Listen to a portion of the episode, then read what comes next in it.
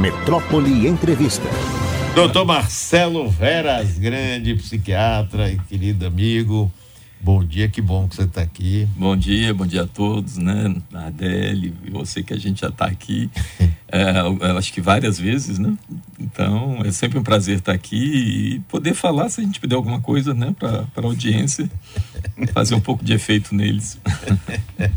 e o professor Valdomiro José Silva Filho também aqui conosco, grande professor e escritor.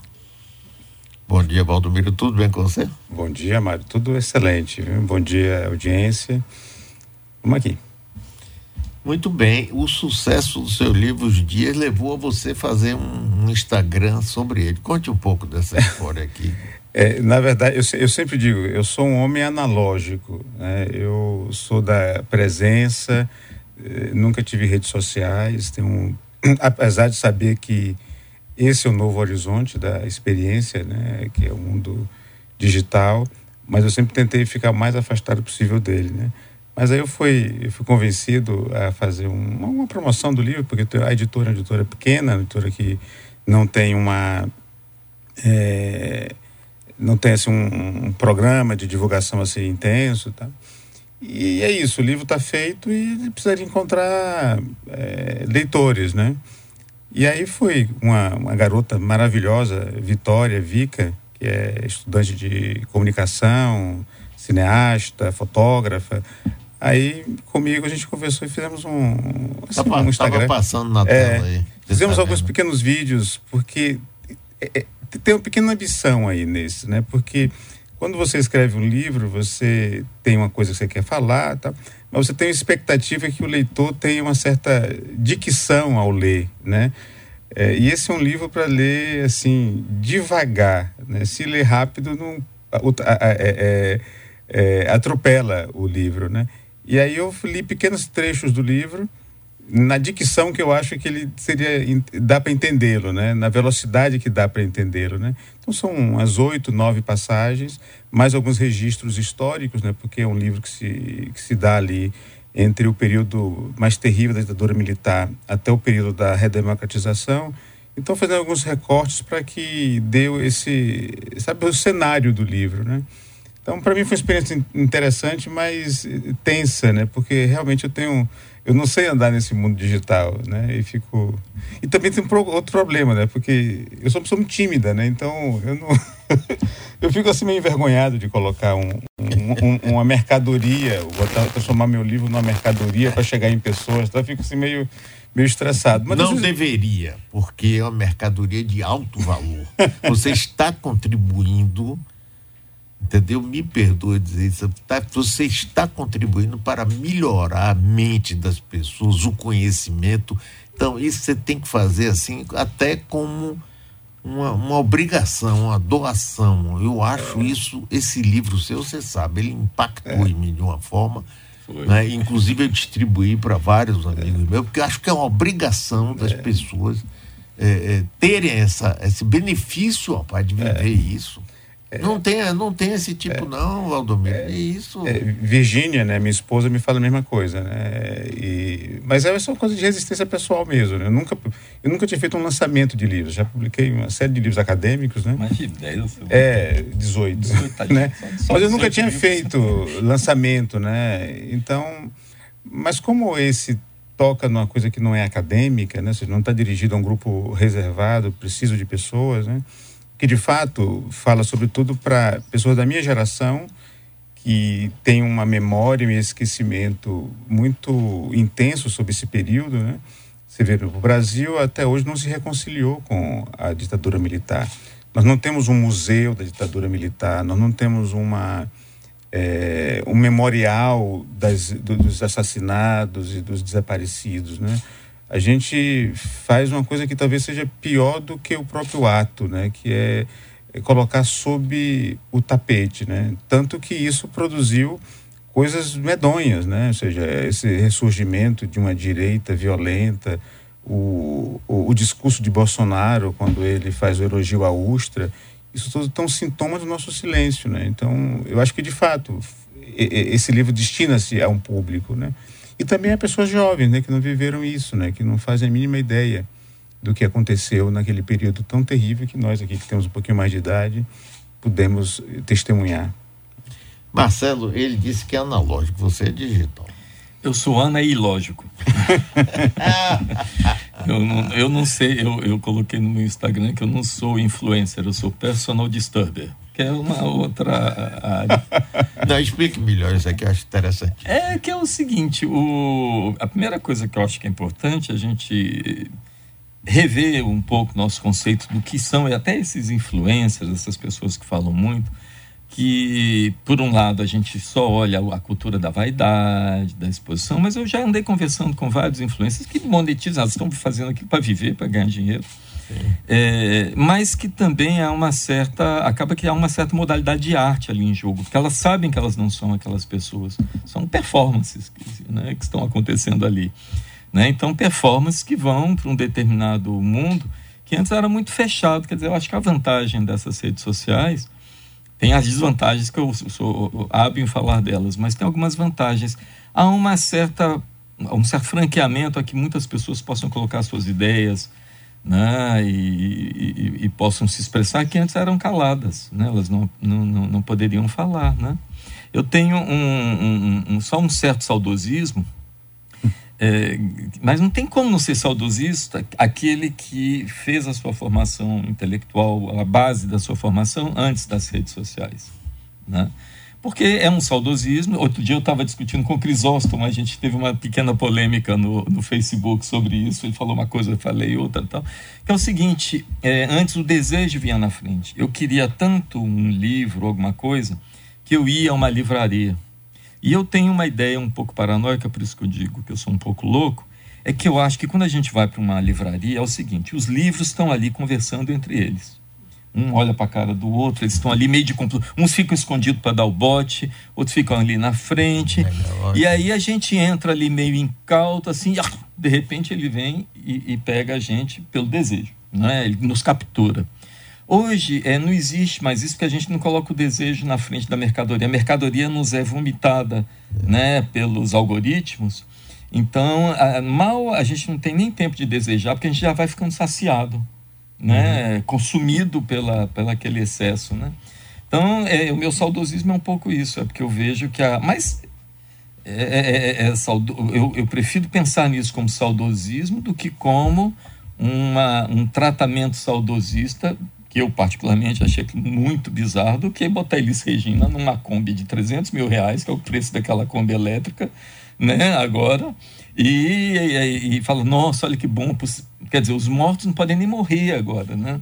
O, isso em Hollywood, uhum. vocês estão acompanhando que está né, o, o, grande problema de isso, Hollywood é. é. que eles querem ter direito sobre o, o avatar, a imagem né, virtual, quer dizer... Dos atores, né? Dos atores, os atores vão continuar tendo que, mesmo se eles não interpretarem, eles vão ter que vender o seu, né, a sua persona. Então isso mostra aquilo mesmo, que no fundo o que mexe toda, toda vez que a gente vê no século XXI grandes movimentações, grandes. É porque tem muita grana embaixo. o que move mesmo são grandes é. mercados. E para o mercado é interessante a segregação, deixar todo mundo, cada um no seu canto mesmo, né? não juntar todo mundo. Então ficar cada um na sua bolha. Né? O, nada interessa mais aos governos totalitários do que a internet. Porque eles ficam ali rebeldes da internet, xingando, não vão para as ruas. Ficam ali, uhum. pacifica tudo, né? Então. Mário, você me permite uma pergunta só para Mário, é. para Marcelo, porque é, quando você fala disso, você pensa e, e, a mercadoria já chega no seu colo, né? você não, não, tem nem tempo de desejar, né? Isso não acaba, não mata o desejo? A pessoa, as pessoas como seres desejantes que vão atrás, que procuram, que podem encontrar, podem não encontrar, podem se frustrar, podem se frustrar, há saciamento total. Não, é, é, é, exato. Eu não acho que essas, essas fórmulas a gente vai, vai ter uma lógica assim, muito binária né, do que acontecendo, porque tem coisas maravilhosas das redes sociais. Eu encontro o Mário na rede social, eu posso ver você. Eu, conseguimos a proeza de escutar a voz de Valdomiro na rede social. Se é não verdade, fosse a rede é social, é verdade, rapaz. É não mesmo, aconteceria. Mas o que eu fico preocupado não é nem só a questão do desejo, é que o, a juventude, essa que não foi formada na época, que a base toda, ou seja, que já agora que elas, elas chegam pré-diagnosticadas por TikTok, que dizem que elas têm o modo que elas vão, vão conduzir. Então, o, o, o que se promove é que há uma fânise, há uma redução do desejo a tal ponto que qualquer não realização de desejo vira frustração. Uhum. Porque a oferta de. Na verdade, o que, que eles fazem? Olha a quantidade de coisas que você não vai ter. Né? É, Olha aquela barriga Nossa, tanquinho que você não terá. né? Olha aquela maquiagem. Ou seja, porque a gente só coloca ali na rede social o nosso lado bonito. A gente não bota foto com sei lá, um brócolis no dente, com a, alça do sutiã aparecendo, né? Mas nós somos esse lixo, mas gente, nós somos essas 60 fotos que não postamos. Aquela que vai para o ar, né? É. Não somos nós. É o ideal de nós. Então, aí vem a, a civilização do narcisismo e é, não seria, isso aí não é uma questão só de, de impaciência dos jovens, né? Nós estamos à, à beira aí de, do mês que eu, eu, tenho minhas sérias reservas, que é o mês de setembro amarelo, que eu acho que morre muito mais gente no mês é, de prevenção do suicídio do que nos outros meses, né? Mas é, eu tenho minhas reservas porque esses jovens se matam muito, muito mais frequentemente porque são incapazes de suportar a frustração. E é claro, ah, e, e ainda vai ter gente que vai monetizar essa frustração, dizendo isso não é frustração, você está deprimido. Tem um critério tá, no DSM-5 eu convido vocês aqui, todos vocês já tiveram alguma perda na vida. Né? Todos que estão ouvindo a gente já tiveram perdas na vida. É, qualquer luto que passe de 15 dias é considerado depressão grave. Transtorno depressivo grave. Quer dizer, o tempo de luto agora tem que ser de 15 dias, senão tem que medicar, tem que. né? E aí é, é claro, a gente sabe que para cara deprimido chorando, tem um vendedor de antidepressivo sorrindo. Né? A gente sabe como é que isso fica. É, isso é impressionante, Marcelo e Valdomiro, é o seguinte. É, o capitalismo, na realidade, que é o motor principal dos nossos desejos, é? É, então, as guerras, elas existem por quê? Além da, né, da, da, da tendência normal do ser humano de competir, guerrear e tal, mas hoje em dia, eu me lembro que o presidente Eisenhower, isso na década de 50 do século passado, ele foi o comandante supremo das forças aliadas na luta contra o nazismo. Ele foi eleito presidente dos Estados Unidos e reeleito. Quando acabou, ia acabando o segundo mandato, ele fez uma denúncia explícita de quem governava os Estados Unidos era o complexo industrial militar você veja, um general que lutou, foi comandante, ele vira e diz uma coisa, hum. você vê o tipo de importância que tem até hoje, porque está uhum. acontecendo a guerra na Ucrânia, uhum. na Rússia. Por que, é que o presidente dos Estados Unidos vai lá e dá até bomba de fragmentação? Uhum. Isso. A indústria de drogas não lícitas, a indústria de drogas lícitas e a indústria de álcool, que é uma droga também tudo está na base. Agora eu pergunto a você que é psiquiatra, a necessidade do ser humano de fugir ou esquecer a sua finitude, a morte. Ninguém quer ouvir falar de morte. Falei, para com isso, para com isso, para com isso. Aí leva as pessoas em buscando esse tipo de satisfação ou tipo de esquecimento da sua própria finitude. Está na base disso, você acha? Está na base, sim. Está na base e é essa que é a grande verdade, a meu ver, que é insuportável da psicanálise. Que a psicanálise, ela, aquilo que eu digo, é, ela não ela não é uma religião, por exemplo, a psicanálise, porque ela não tem saber nenhum sobre a morte. O que, que funda uma religião? Um saber sobre a morte. Alguma coisa vai acontecer depois que eu morro. Né? Todas as religiões podem ser as mais distintas que forem, mas eu não conheço nenhuma religião que diz assim: morreu, acabou né? zero que eu saiba, nem budismo, nem nada. Né? Então, é, é claro que essa é a angústia da vida. E que cada um vai dar um tratamento a essa angústia da falta da, de sentido na vida, de alguma maneira. Alguns vão para dispositivos religiosos, né? alguns vão para crenças. é, que, que, que, que, são colocadas ali, que a gente percebe que não pode abalar aquela crença, porque aquela crença está sustentando aquela razão daquela pessoa viver. Algumas pessoas se apoiam em ideais. Eu vou, vou tomar, por exemplo, algumas pessoas que ficou muito muito fácil, assim, muito na moda, por exemplo, criticar os apoiadores ferrenhos dos bolsonaristas, né? É, Criou-se uma categoria nova, né? A gente dizia assim, louco de jogar pedra, tá? agora é louco de porta de quartel, né? Assim, que é um certo fechamento que as pessoas, mas aquilo ali é um desespero. Eu não, não achei, por exemplo, aquilo ali eu não vi o mal ali não. Né? Quando a gente foi fazer uma análise, realmente, dessas pessoas que estavam vendo ali eram pessoas aposentadas, muitas vezes desempregados, eram pessoas que simplesmente perderam tanto sentido da vida que precisaram de ter um ponto de destruição que fosse fora né? e que, que encarnasse aquilo que o mundo ficaria melhor se fosse abolido. Né? Então, isso é demasiadamente humano.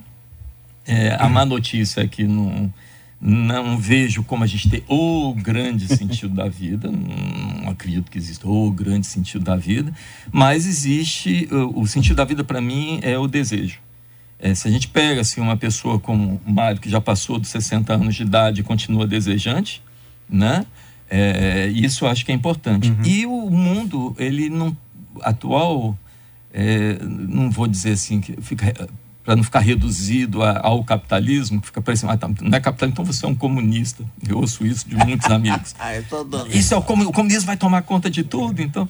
Mas é, o, o, que a gente percebe, né, e, e, efetivamente, é que é, é, tudo isso é feito é, para, não é para se dar um tratamento melhor, não há uma sese, é, digamos, há algo muito melhor na humanidade. Apenas são mais mecanismos distintos, sutis, menos sutis, mais perigosos, a meu ver, de exploração e de estruturas de poder. Né? Mas a, a humanidade deu um grande salto. Eu, eu gosto muito do que Baudelaire fala. Ele diz o seguinte, né? que moderno é aquilo que nos permite interpretar o, o presente.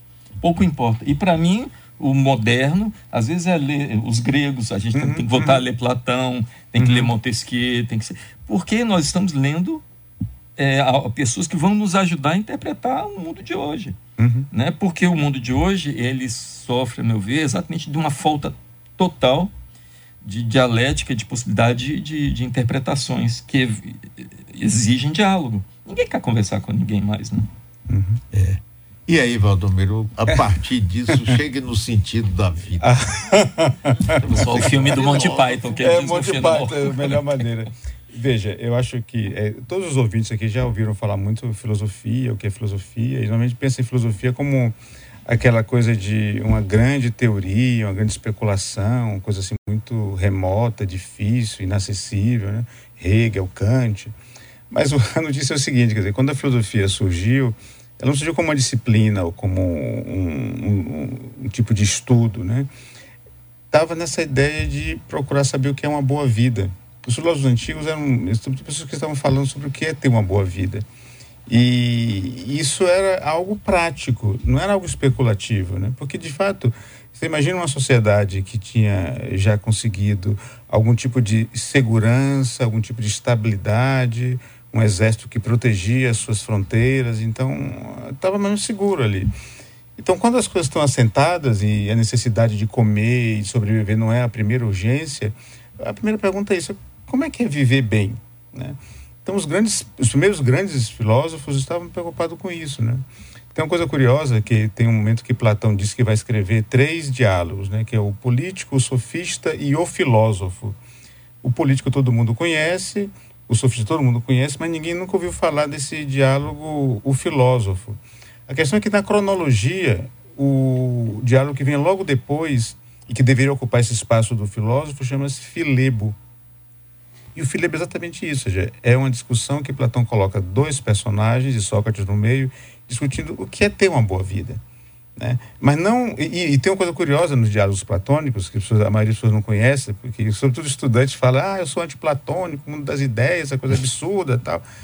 Só, Platão escrevia diálogos, né? e diálogo tem seguinte estrutura: você tem uma posição sobre um tema e uma posição contrária sobre outro tema, e Sócrates no meio desafiando os dois para se explicar. e nunca tem uma resposta. Sócrates era o Abujanra. Né? É, é, e não tem uma resposta. O que é a beleza? Aí um fala uma coisa, outro fala outra tal. Qual é o final? Não tem final. O final foi o diálogo. Não? O final é exatamente isso. O final é a capacidade, é, é identificar temas que são incontornáveis. A beleza, a justiça, o conhecimento, a boa vida são temas incontornáveis para nós. Está estabelecido. O segundo é, existem opiniões diferentes sobre essas, sobre isso. E o terceiro ponto é, é necessário que alguém tenha a posição de dar voz às opiniões diferentes e, e, criar um clima onde essas opiniões diferentes possam confluir e se encontrar e se debater. E, e eu acho que essa é, é, é, é, a questão, né? Como essa capacidade de pensar problemas que são incontornáveis contribui para nós aprendermos a viver melhor, identificando o fato de que existem pessoas que pensam diferentes, identificando o, o fato de que o ato da violência, que é o, o, ato que rivaliza com o diálogo, né? Você tem uma polêmica, você tem duas, duas posições, né? Possibilidades. Ou você parte para a violência, para a força, ou para a conversa que envolve tolerância, envolve ver a posição do outro, ou envolve mudar de posição. Então, eu acho isso, quer dizer, a filosofia não vai dizer o que é o sentido da vida, Marcelo está totalmente certo, porque a, a, vida não é que não tenha sentido, é que tem muitos sentidos diferentes, né? e pessoas diferentes, lugares diferentes, épocas diferentes, vão encontrar sentidos diferentes, e quase sempre está ligado ao desejo, tem desejos diferentes. Mas eu acho que tem a ver com essa ideia de buscar uma vida boa, viver bem, certo? E viver bem nessa nesse conflito com pessoas que pensam que viver bem é diferente. Né? Então, essa é, que é a questão. Eu, eu tenho aprendido muito com filosofia. Né? Talvez eu não saiba muito filosofia. Né? Se me desafiarem para perguntar o que é que de fato Platão falou, talvez eu, fique é, é, eu gagueje um momento ou outro. Né? Um estudante pode fazer uma pergunta que não sabe responder, um colega pode apresentar um argumento contra. É, é, talvez eu não entenda muito filosofia, mas eu aprendi muito com ela. Né? E uma das coisas que eu aprendi é isso. Primeiro, acordo de manhã, o que, que vai ser uma boa vida para mim hoje? O que, que viver bem hoje? Né? E depois isso, entender que há pessoas que têm desejos diferentes né? e saber sabe? É, é, é, é, andar nessa corda bamba sem rede de proteção embaixo, com o um mínimo de generosidade com essas diferenças, né? Então é isso, acho que o público aí deve saber muito bem sobre isso. Todo mundo aqui tem uma, aquela pulgazinha atrás da orelha, aquela angústia, aquela aflição, aquele medo, aquela... Mas é isso, não, não temos um ponto seguro, né? A religião é uma coisa bacana? É uma coisa bacana. A filosofia não é religião, como a psicanálise não é religião mas ela ajuda a gente a, a, a saber que quem pensa que Deus é o Pai, Salvador, tudo, tem direito de ter essa sua convicção e viver bem com isso, né? Agora, Marcelo, eu, nós estamos conversando aqui com quem entrou agora na conversa, doutor Marcelo Veras, médico psiquiatra, e o professor Valdomiro José Silva Filho, escritor, professor de filosofia. Veja bem, o desejo, você coloca, Marcelo, que é o que nos impulsiona. Né? Segundo Freud, nós temos duas forças, né? a pulsão da morte, uhum. né? Eros brigando com Thanatos, uhum. a vida brigando com a morte. Sim, mas na sociedade que a gente vive hoje, boa ou grande parte da população transforma esse desejo em consumo. E veja bem, você vai e se transforma num consumista, você fica naquele desejo, eu quero isso, eu quero, eu quero, aí luta, batalha, faz, pá, pá, pá. Consegue.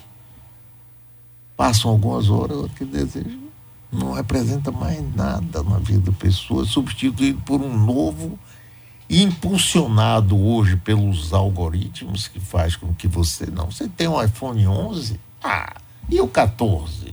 Ele faz aquilo, faz aquilo, a gente sabe que não faz essa diferença toda. Como manter um certo equilíbrio e não ser levado por essa torrente consumista que é fundamental para o capitalismo. Por exemplo, antigamente você comprava uma geladeira, durava 30 anos. Uhum, claro. não, é? não tinha isso. Hoje, rapaz, eu vejo, quebra uma coisa, diz, não, olha, melhor comprar o outro, porque o, o conceito vai custar tanto, vai lhe aborrecer. Quer dizer, Aquela obsolescência programada, não? Pois, Que é claro que é programada, faz parte. E aí, como é que a gente convive com essa coisa? E a frustração que dá naquelas pessoas que ficam vendo o consumo dos outros, não podem consumir e se revoltam. Isso é, é barra pesada, né, doutor? Mas é, é- essa é, eu gosto de trazer né, essas, essas reflexões, tanto da psicanálise quanto da filosofia, para questões como você está colocando assim, para aquele que vai comprar ou não uma geladeira, aquele que está ali. É porque eu acho que é para é essas pessoas, né, para quem está nos ouvindo, que a gente tem que, que, que falar um pouco Claro. disso. É, existe um, um- um- algo, já, né, você falou de Thanatos, né, é, digamos, Eros e Thanatos, é o seguinte: vai ter um momento no, na, na, na teoria psicanalítica lá pelos anos 20, começa nos anos 15, mas até os anos 20 se consolida, que eh, Freud ele vai sacar uma coisa, ele vai sacar eh, que toda pulsão, pulsão é aquele negócio que nos move em direção a algo, toda pulsão, no final dela, se chegarmos ao final, será pulsão de morte. Quando ela começa, ela não será necessariamente pulsão de morte. Então, por exemplo, é, aquele sujeito que toma, um, sei lá, uma dose de uísque porque está nervoso, porque vai dar um show para 10 mil pessoas, é, ele está tomando aquilo para se conectar com aquelas 10 mil pessoas, porque ele tem seguro, ele né, é tímido, alguma coisa assim. E aí ele vai tomando. Agora, chega um ponto que ele vai beber um litro de uísque e não vai conseguir dar o show. Aquele CEO menino que quer brilhar na reunião né, do, do- com o chefe, aí ele vai cheirar uma cocaína porque ele quer chegar lá e abafar. É, é uma coisa, mas aí se ele continuar nessa trilha, acaba que ele vai ficar em casa, trancado no banheiro, cheirando cocaína e, não- e vai perder a reunião. Ou seja, os nossos vícios, as nossas adições, só tem um jeito da gente, e o capitalismo aprendeu isso, ah, os algoritmos ah, aprenderam isso de uma maneira genial. O seguinte, é impossível você ser viciado, no fundo, em mais de uma coisa. Quem é viciado em iPhone, não adianta mandar propaganda de Samsung. Porque você tem que mandar só propaganda de, de iPhone. Não adianta, se eu faço no Google uma pesquisa para Barcelona, me ficar enviando viagem da China. Né? Porque o que eu gosto mesmo é de Barcelona. Ou seja, é, é, é sempre mais do mesmo. Né? É sempre mais do mesmo. Antigamente eu era meio paranoico, porque assim, toda vez que eu entrava fazer alguma coisa, me queriam me vender ou Viagra ou Rolex. Não sei se era assim, você sempre aparecia. Viagra e Rolex. Eu Falei, gente, será que estão descobrindo algum desejo inconsciente meu que os algoritmos, que nem eu mesmo sabia, né? que, que eu estava aí precisando dessas duas coisas. Né? Mas é, isso é que eu acho que é importante, então. É, a- a- a fidelização te obriga a receber informações por nichos. E isso é uma máquina de segregação.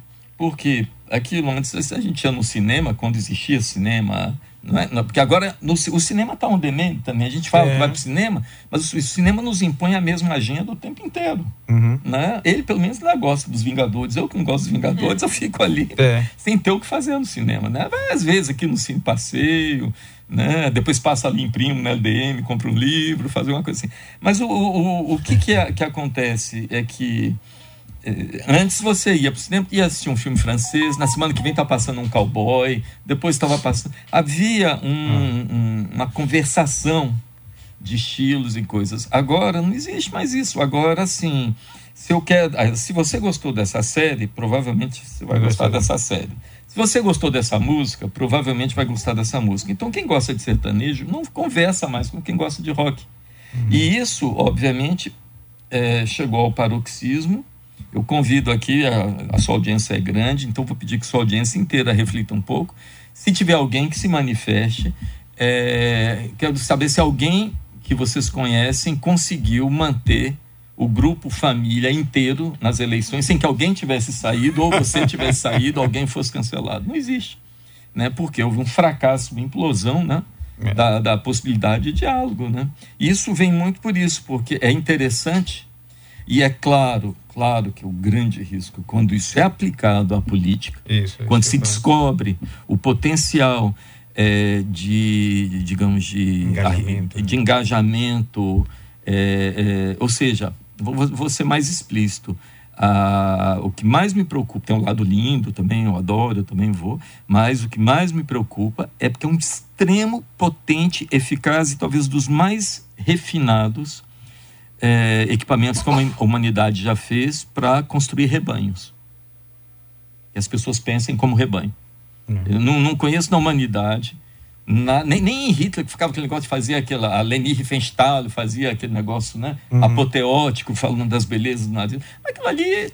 Era uma coreografia muito bem feita, mas, é, é, mas era pequenininho. É. Quer dizer, uhum. quando a gente olha hoje. Mas, mas hoje, dava a impressão de que é. Mas, mas hoje, essa impressão é aquilo que eu digo: uma pessoa que morre é, sei lá, na faixa.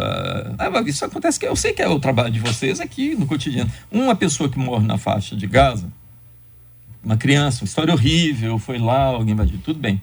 Mas essa criança vai morrer no jornal das 8, das 9, das 10, das 11. Aí no final, eu que estou aqui, eu tenho um luto de 10 crianças que morreram na faixa de Gaza e não estou vendo minha, minha, meu vizinho está morrendo de fome aqui do lado. Né? Então, assim, essa, é, é, o excesso de informação é uma coisa até que eu até, eu até te perguntaria isso, como né, eu sei que você trabalha com isso.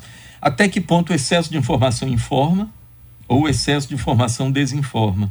Uhum. Porque o que a gente percebe é que a, a, existe uma diferença que eu vou fazer, criei agora aqui, fabriquei, entre informação e deformação. Né? Uma coisa é informar, outra coisa é deformar. Né? E o que a gente vê é que a internet, as redes sociais são um campo para deformação né, absoluto. Então, por isso que eu sou um pouco pessimista é, com relação a esse vale tudo das redes sociais. É, mas se você me perguntar, ah, então, qual é a sua resposta? É censurar? Também acho que não vai dar. É, não é por aí, não é questão da censura.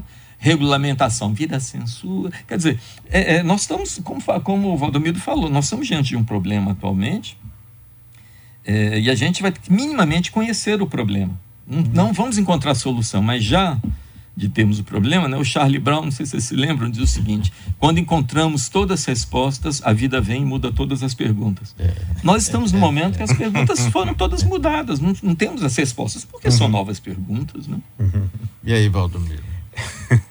é, eu acho que há um benefício de você envelhecer porque a gente acaba adquirindo um direito legítimo de ficar resmungão, de ficar achando que tudo é porcaria. Isso é muito, é muito divertido, viu? Nostálgico. É, nostálgico. Isso é muito divertido, cara. É, é, então, eu, eu fiquei, eu sou assim um pouco, né? Eu, eu não acho que teve um mundo bom antes e agora tem um mundo ruim. Eu acho que nunca teve um mundo tão bom mas é um mundo diferente, né? E para mim é muito difícil eu é, me reconciliar com esse mundo atual, né?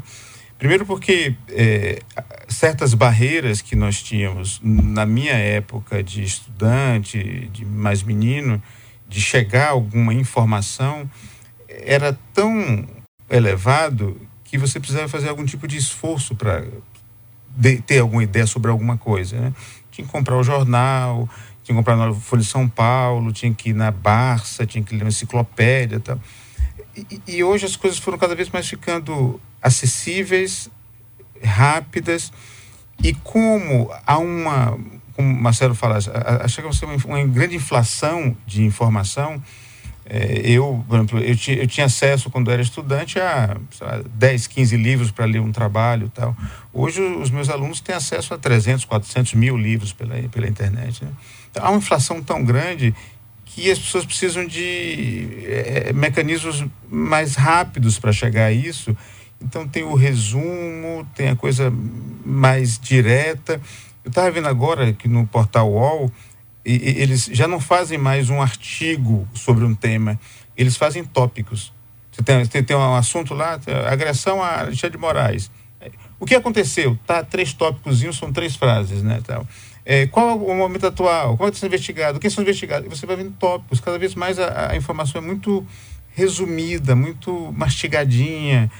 E eu acho que isso aí, é, é, é, é essa mina essa ideia de que há alguma informação é alguma coisa que nós conquistamos porque a nossa mente trabalhou, né?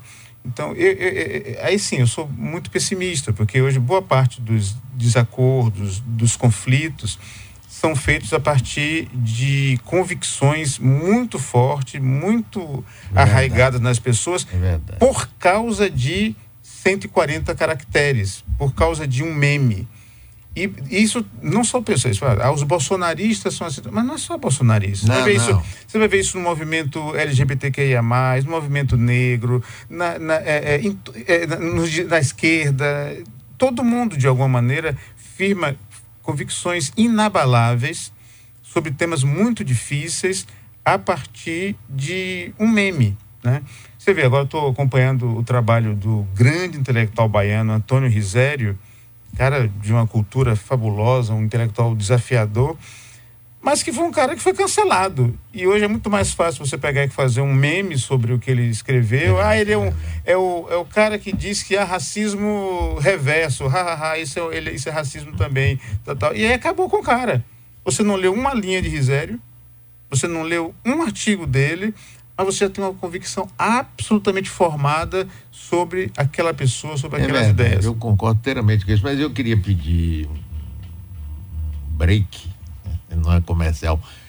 Tem uma, uma, uma figura que eu amo e que está perguntando se sou eu que estou falando, o avô dela. Então, Alice, meu amor, minha netinha linda, maravilhosa, nona neta, fantástica, amo você, um beijo. Sou eu mesmo, seu avô que está falando mesmo. Seu avô, gente boa, viu, Alice? Gente bacana, viu? Bom você estar tá ouvindo seu avô, viu?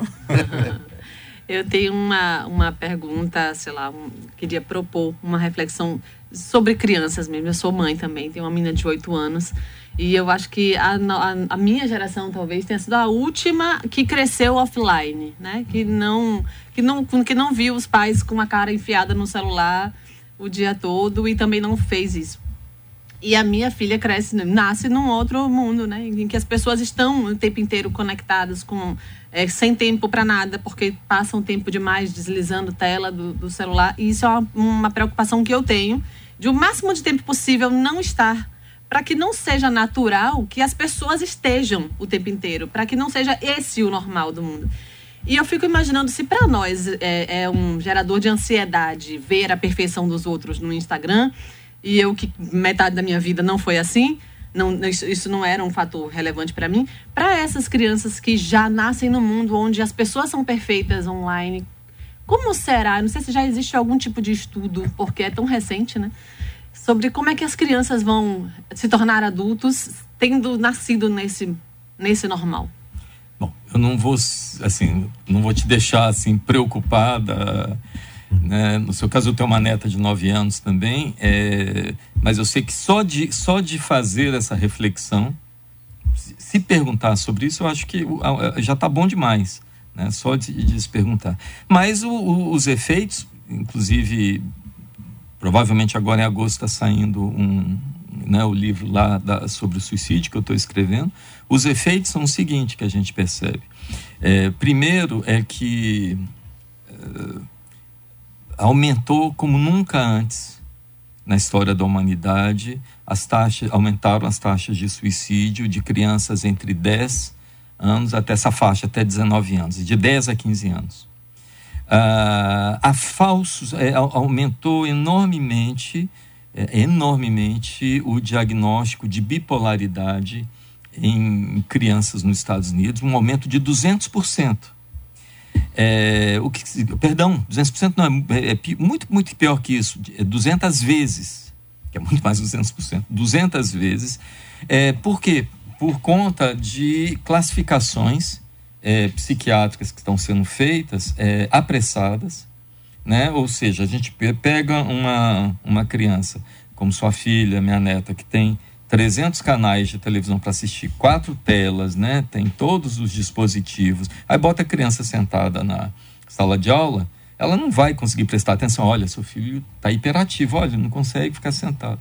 E se o menino rejeita tudo aquilo, olha, ele está no espectro autista, tá vendo? Ele não consegue socializar. Uhum. Ou seja, é a sociedade que está bipolar, a sociedade que está hiperativa, é a sociedade uhum. que não oferece. Por exemplo, o que é a síndrome do pânico que está tão na moda?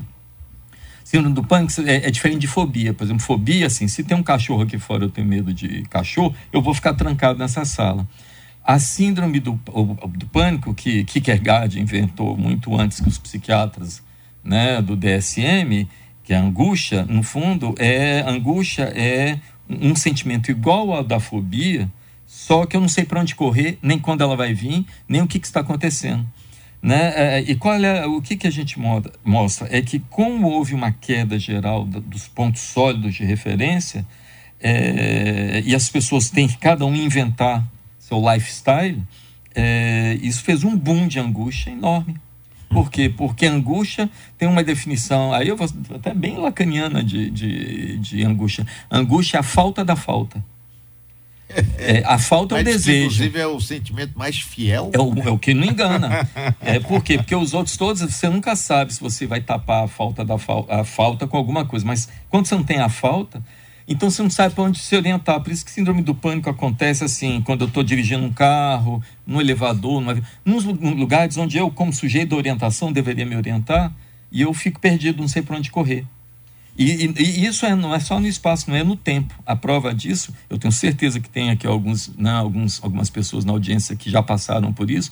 É tão desesperador essa, esse sentimento de angústia que quando ele passa, a maior angústia é que não sabe quando vai vir de novo. Então ficam angustiados porque ela não voltou. Alguns chegam para mim e falam assim: Eu queria que viesse de novo o síndrome do pânico. Eu não estou aguentando não saber. Já que eu sei que ela vem, venha ela logo. Vem, venha logo para eu ir. Sério, isso, isso é, é, é, Só que isso seria muito simples se não fosse o fato de que é, não só aumentaram os diagnósticos, né, como criou-se dois efeitos que eu acho que é grave. Um é que 20% da população americana usa drogas atualmente e, e dois, que hoje em dia, já no, nos Estados Unidos, maior número de suicídios e overdoses são feitos por drogas lícitas, prescritas por médicos. Uhum. Né? Aquele negócio de overdose, de heroína, não. As grandes overdoses, os grandes suicídios é. são feitos remédios que você compra na farmácia. Essa coisa que você falou de querer que a angústia venha logo, eu, eu sei que a angústia vem, então venha logo, também vale para a morte. Muita é. gente se suicida também uhum. nessa. Vou acelerar. Já que eu vou, eu não aguento mais esperar. Uhum. Existe isso ou não? É, mas é esse tipo de preocupação que eu tenho com o suicídio de jovens. É, é, é muito diferente a gente. Eu, eu, é, o suicídio ele se decanta em, não é uma coisa, é um, né? Primeira coisa que, que eu, eu combato veementemente é colocar que suicídio é uma doença mental e que 90% das pessoas que têm que se matam ou tentam se matar têm uma doença mental. Né? Eu sou mais na linha do Milor, é que a vida é uma doença mortal transmitida por via sexual. Né? Eu, eu sempre acho que é mais é que é mais por aí que a gente deve levar as coisas. Mas essa, essa patologização é, é, nessa hiper esses, esses diagnósticos, eles são extremamente preocupantes, sobretudo nos jovens. Por quê? Porque uma pessoa idosa que, uh, a, como eu estou falando no caso real, que se matou porque a aposentadoria dela não pagava o plano de saúde, não conseguia comprar nada. 80 anos, ela me falou: Olha, eu, eu, eu estou, eu, eu, queria muito continuar vivo. Me desculpe, eu só não consigo continuar vivo, então eu vou me matar. Isso é uma coisa. Agora, quando meninos de 10 anos, 11, 12 se matam, né? A gente aí tem que pensar nessa linha que você está falando. Ou seja, eu mal eu. Isso é a mesma lógica até do fake news. Mal eu vejo um fake news, eu compartilho, porque me dá angústia ficar com aquela informação que me causa horror só para mim. Então, essas crianças tão, se autodiagnosticam muito cedo e tem uma rede, também outro problema da internet, Não. que é grave, é que hoje elas perderam uma crença total no outro, Uhum. Então, quem tem, por exemplo, as anoréticas, elas não vão falar nada. Elas têm a rede, por exemplo, a Ana, o nome diz a Ana, é uma rede enorme que as anoréticas entre si ficam dando dicas. Olha, esconda dessa maneira, seu pai não vai perceber que você está assim. Olha, tem que descobrir uma nova maneira de você. É. Ou seja, e a mesma coisa com, né, assim, com, com digamos, todos os problemas dessa juventude, eles não pensam mais em consultar, pelo contrário, eles acham que eles vão solidificar no grupo do sintoma. Isso é gravíssimo. Isso é uhum. é gravíssimo porque é aí também que a gente vê muitas indo até 28 quilos, mais ou menos, que é o ponto de corte de uma anorexia para uma jovem morrer, né? Assim, você não consegue reverter mais depois de um, uma anorexia muito grave, porque o rim fracassa e tudo vai embora. Daniele. Muito bom dia, pessoal. É, me parece assim que a geração, então, a minha geração, tem um afastamento com uma geração anterior, que são a geração dos pais, no caso, é muito relacionada à forma de comunicação, assim, principalmente. Enquanto nossos pais foram criados de, sem diálogo, muitos deles sem diálogo ali, né? Eles não souberam passar para a gente, então a gente acaba se afastando porque é, não consegue se explicar, né? Os sentimentos, as motivações sobre as atitudes. E tem até uma, uma frase que é muito dita hoje em dia, que é precisamos falar sobre isso. Então, tudo é muito explicado. Precisamos falar sobre o fenômeno X. É um filme, outro dia problematizar, tem essa palavra também, problematizar Chaves. E a gente se gaba muito sobre isso, sobre como a gente consegue olhar criticamente para coisas que eram só realizadas antes e não faladas. Então, acaba que se fala sobre tudo, não vive muita coisa, eu sinto isso, a gente fala mais do que vive. E aí é isso. Eu acho que é um ponto positivo, por um lado. Queria que vocês falassem um pouco sobre isso. Assim, precisamos falar sobre tudo. É um ponto positivo essa leitura crítica sobre Chaves. Tem uma, tem uma engraçadíssima que fala assim: ah, vocês ficam assistindo Chaves? Uma criança em situação de barril. o que é isso? Precisamos falar sobre tudo? Ah, mas uh, o bolsonarismo fala de Chaves o tempo inteiro. pois é, pois é. Hugo Chaves. é, é, esse, esse, isso é realmente é, é, um ponto, inclusive, tem pais que são muito chatos, porque acham que a. Né, o problema é. Todo está nisso, é que os pais, é, eles querem muito falar. Eles têm uma dificuldade enorme em ouvir.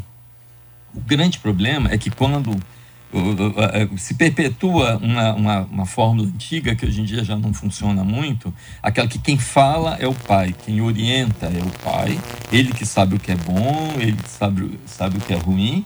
É, é claro que é preciso dar nortes, mas é preciso escutar. O que eu pego, assim, os mais traumatizados, aqueles que ficam assim, muitos e muitos anos fazendo análise comigo, 20 anos, vai ver os pais deles, como é que era né? Era aquele pai assim que o sujeito tinha medo de abrir a boca. Você conhece esse tipo de pai, não? Um pai que eles não ousavam sequer abrir a boca, não podia falar, não podia fazer nada. Né? Então, é, é claro que isso, isso não funcionava muito, uma fábrica de neurose enorme. Mas hoje, é, me parece que nós estamos diante de um, de um momento particular da, uma, da humanidade, mas sobretudo no Brasil e em outros países, que é o seguinte: ela vem por conta da, da inversão da pirâmide. É, é, que existe agora, talvez vocês todos conheçam aqui, que certamente vai ter pessoas aqui nos ouvindo que vão se identificar, é que existe agora algo que tem sido chamado de geração sanduíche. O hum. que é a geração sanduíche? É aquela geração que tem que cuidar dos dois pais velhos, mas o filho está desempregado com uma neto. Então, é, é aquela geração que tem um certo emprego ali e tem que cuidar tanto dos pais quanto dos filhos que não saem de casa, e esses ainda fazem filhos levam para lá. Então, que vão sendo sanduichados ali, num sofrimento enorme.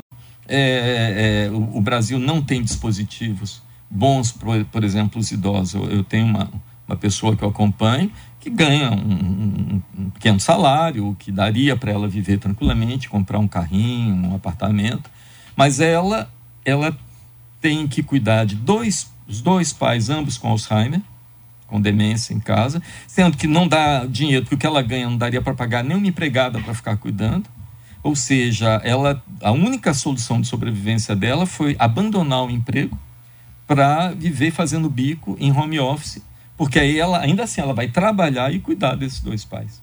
Né? Então, é, é claro que a, a gente tem. Aí a gente vai dizer então que essa moça que chega lá chorando todo dia, ah, ela está deprimida? Isso não é depressão.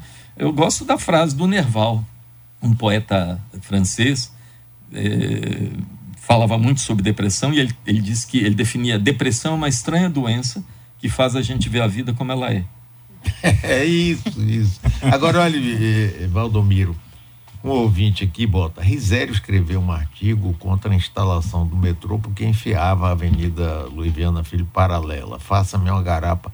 Eu não faço é. garapa, não. Risério está certíssimo. Essa, essa, essa, esse metrô aí é uma agressão à cidade, é uma falta de respeito à cidade. transformou essa avenida numa via férrea.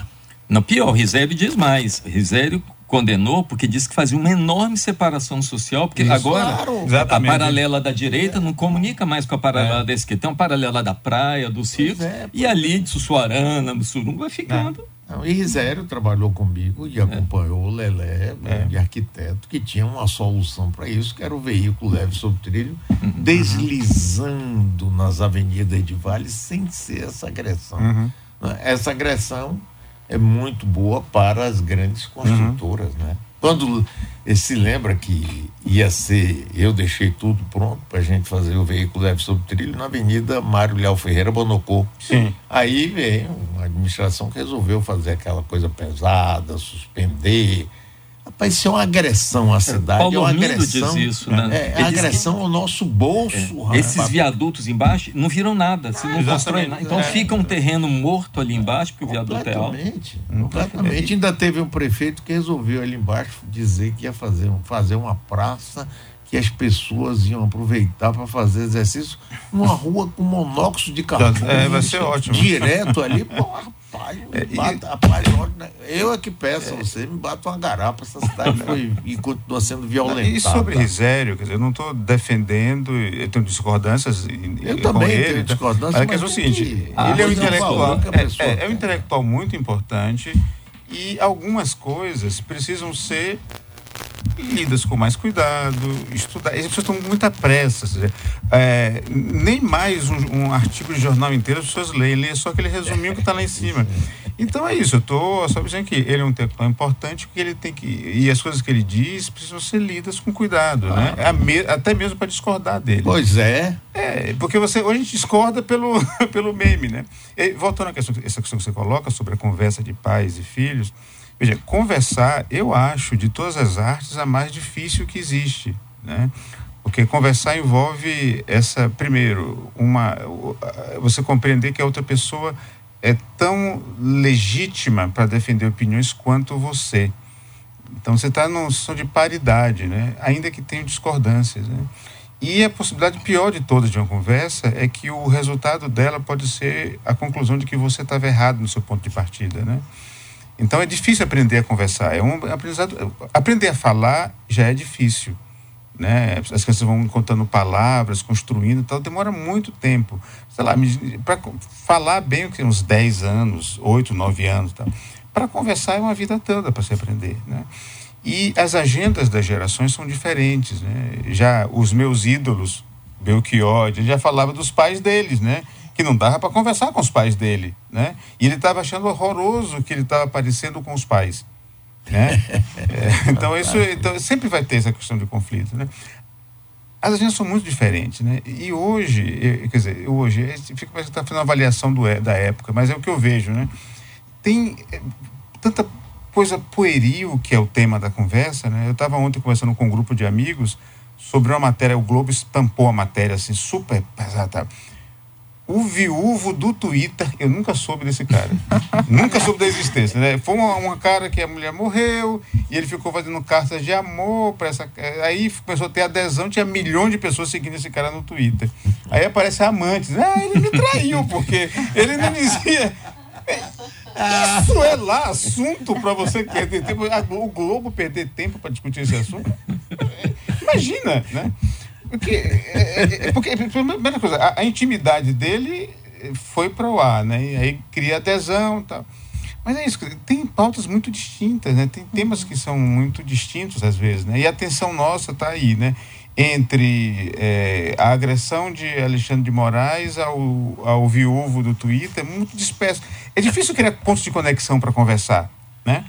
Isso é coisa que demora, né? Eu acho que te, a, havia um papel muito importante no passado da escola, porque a escola era o lugar que você estava fora da proteção dos pais e você ia encontrar pessoas diferentes e ia tratar de assuntos que não eram de casa. Era geografia, era o mundo, era matemática. Era... Então ali você aprendia a produzir argumentos uns contra o outro. Tal. Então, esse lugar de influência tem diminuído cada vez mais, porque você está migrando para as bolhas. Né? Aí você tem a bola dos seus amigos lá, que tem aqueles joguinhos, tem aquelas opiniões, tem aquela religião, tem aqueles gostos e tal. E entrar em contato é muito difícil. Quer dizer, esse, eu tenho um filho que, João Pedro, com o qual a gente pode conversar muito bem. Ele teve uma educação, acho que eu e Virginia conseguimos dar para ele um ambiente de acolhimento e demos uma escola muito boa para ele e tal. Então nós temos o lugar de conversar. Eu não sei como é que seria se, se o meu filho fosse uma pessoa que tivesse mergulhada numa bolha impenetrável para mim. Porque eu sou um homem do século XX, nasci em 66, é, tenho uma referência que são muito diferentes da que ele tem. Né? Então, encontrar esse ponto de contato é muito difícil. Mas eu, aí eu tenho uma opinião sobre tanto a sua questão sobre, sobre a sua sobre criança. Entende? Eu acho isso. O, o, ato de amar é um ato que é muito precioso, né? Então, se uma criança é amada, se você, se o pai e a mãe conseguem dar esse amor, acolher, receber, conversar e brincar, gente, ser amado e brincar é muito melhor do que qualquer rede social, eu acho. Muito mais dá muito mais prazer, né? O contato físico e jogar bola na chuva e tomar um sorvete, se melhar todo o sorvete, chupar uma manga e estar a mão toda melada de manga, tal. Isso é muito mais, eu acho que é muito mais gostoso do que outras coisas. Então, se os pais conseguem amar os seus filhos, né? É, a modernidade prometeu tempo para gente, né? Carro ia nos dar tempo, é, controle remoto ia nos dar tempo, tudo ia dar tempo. Ninguém tem tempo para coisa nenhuma, né? Cada vez menos tempo.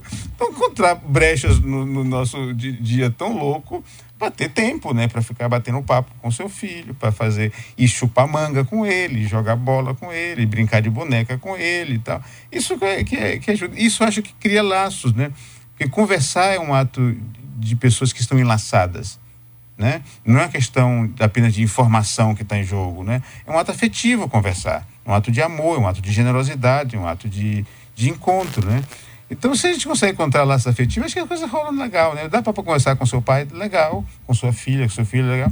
Dá para fazer com seu filho fique um pouquinho bem desligado daquela ato de ficar vendo 10 segundos uma coisa, vendo outra tal, que Deve dar algum prazer isso, mas eu acho que chupar manga é mais gostoso. Olha, infelizmente acabou o nosso tempo, mas eu acho que vocês vão ter que assumir um compromisso de vir aqui com frequência. Não pode ser essa coisa por acaso.